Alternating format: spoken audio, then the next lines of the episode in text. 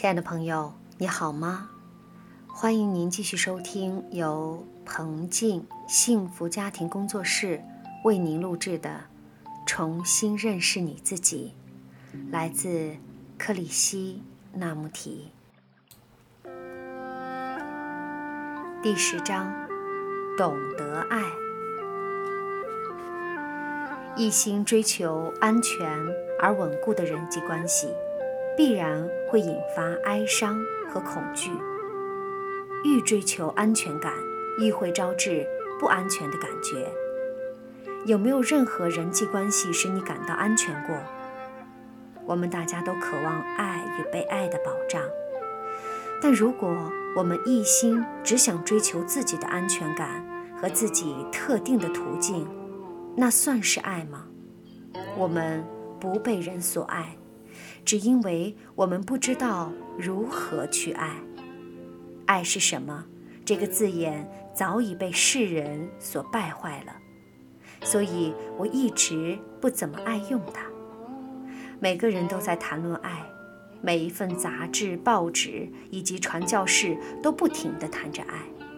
我爱我的国家，我爱我的君主，我爱这些书，我爱那些山，我爱那种快感，我爱我的妻子，我爱上帝。爱是否只是一些概念？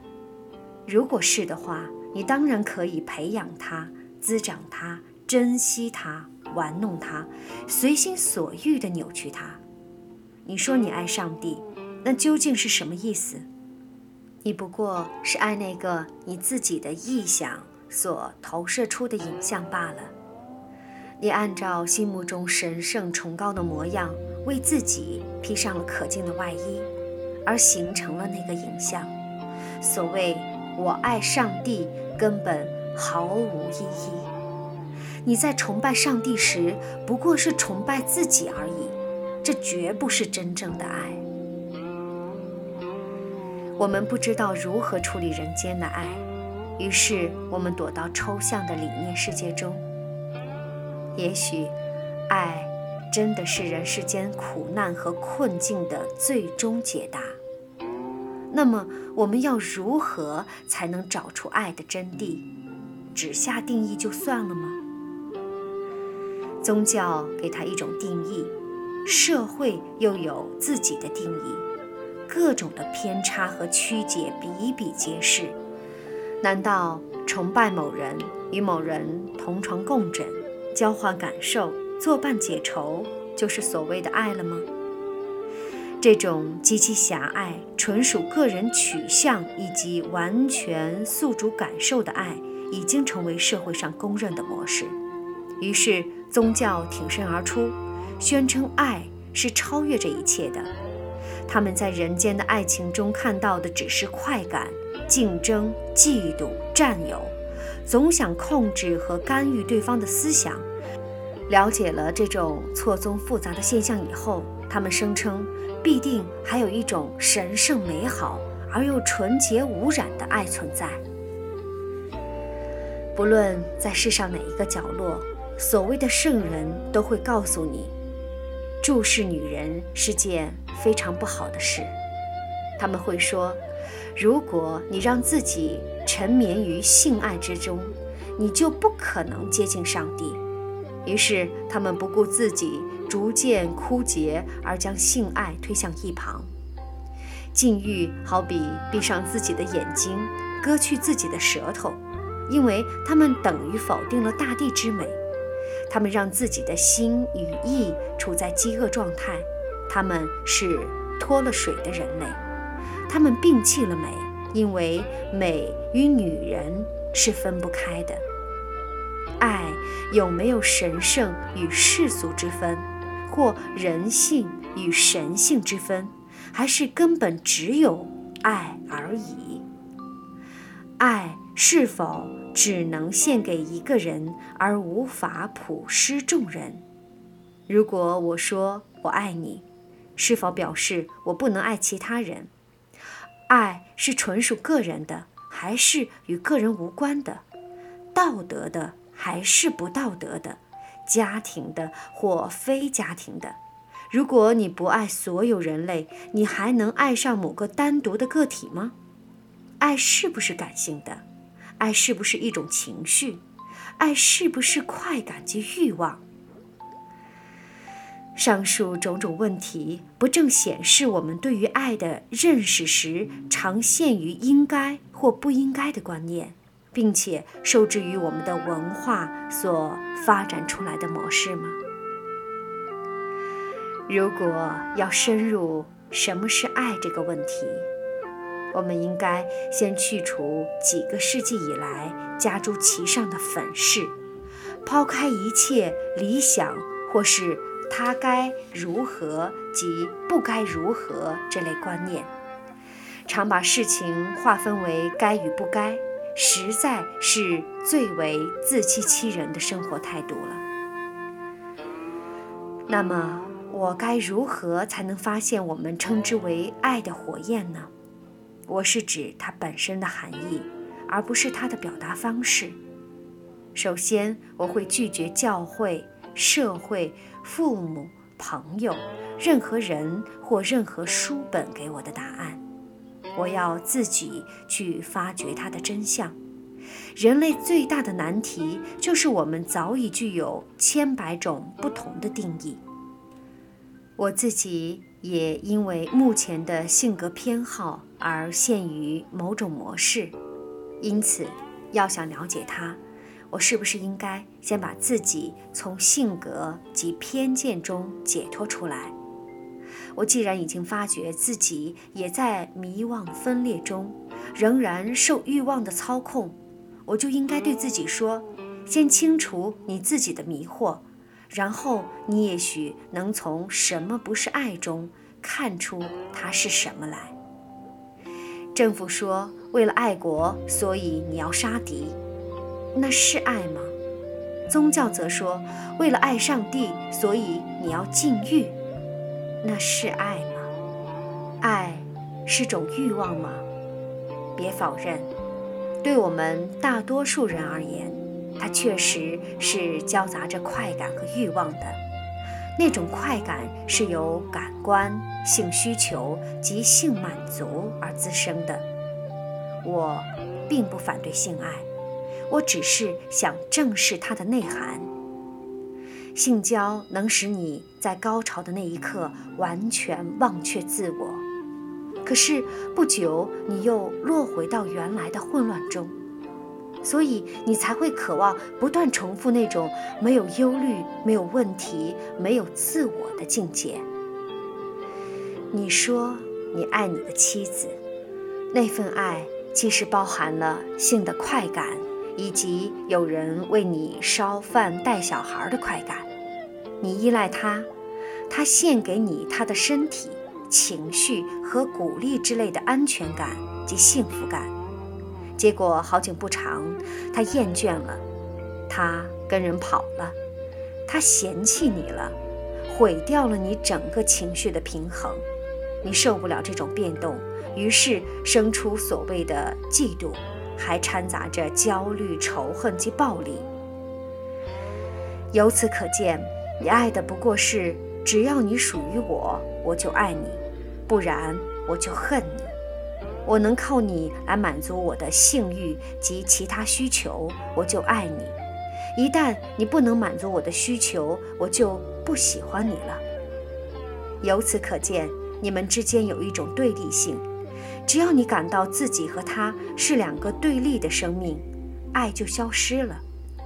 如果你们能够不制造这些矛盾的状况，停止内心那些永无休止的争执，那么也许。只是也许而已，你会开始了解什么是爱。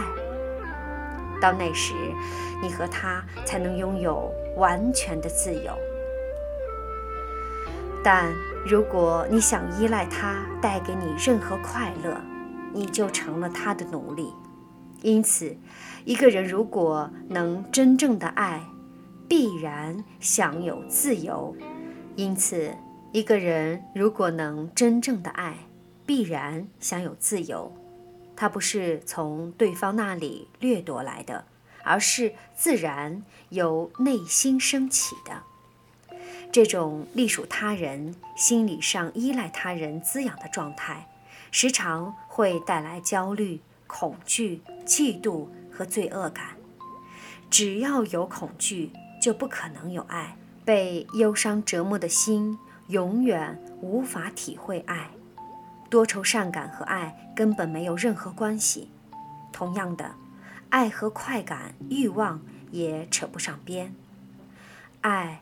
不是思想的产物，因为思想是属于过去的，它根本不可能滋生出爱来。爱是不受束缚的，也不可能陷入嫉妒之中，因为嫉妒属于过去，而爱却永远属于活生生的现在。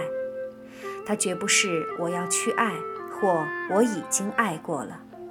如果你了解爱，你就不会再追随任何人。爱不是臣服。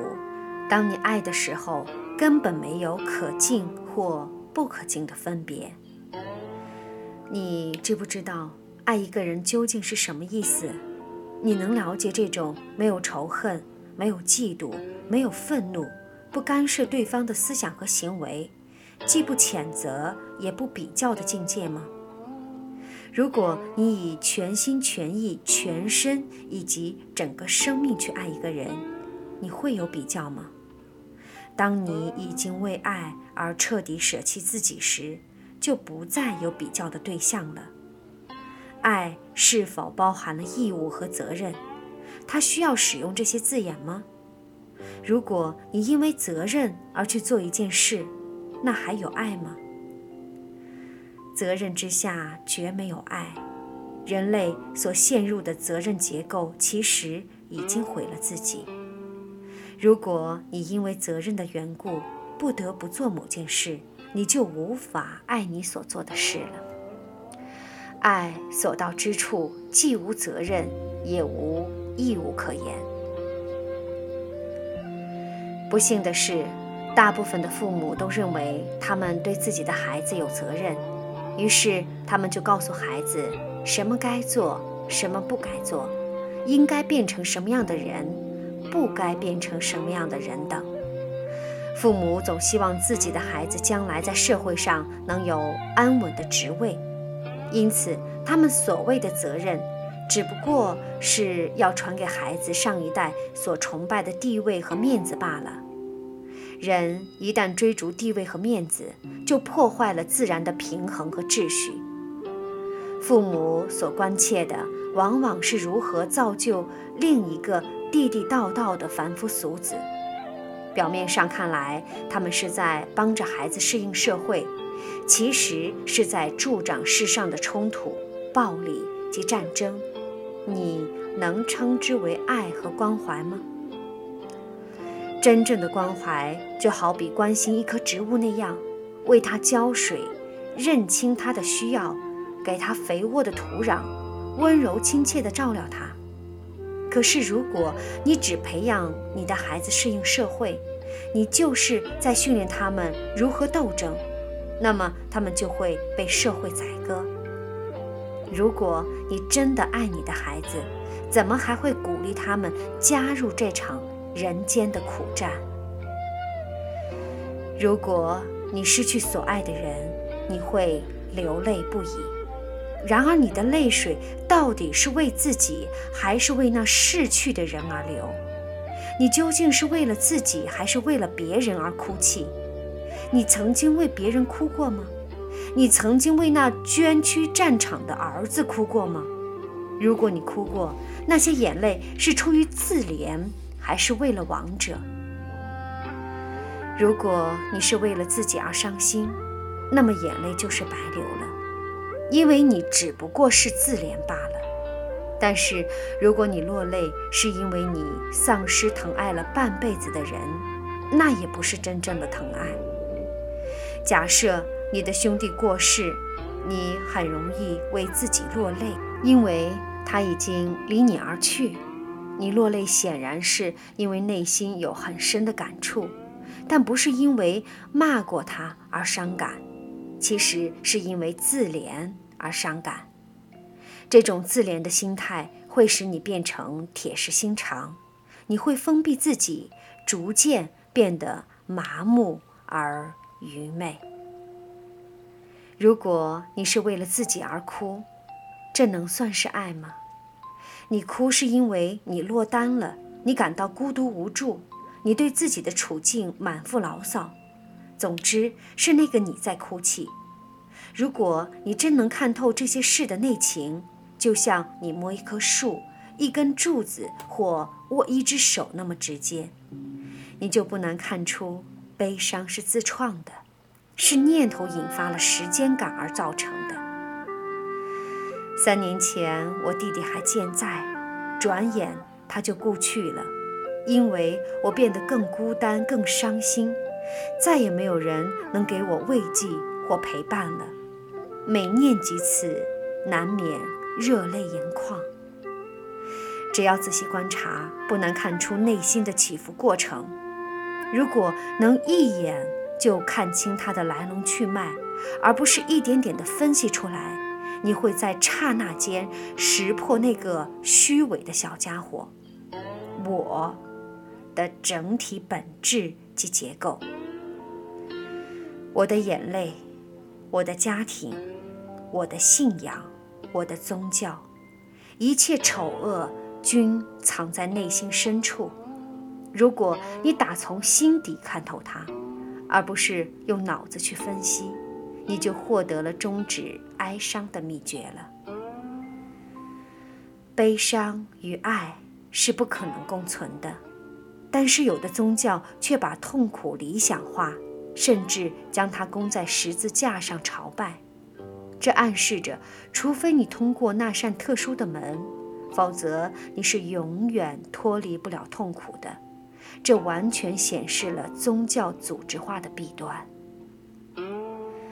好，亲爱的朋友，这就是我们今天分享的内容。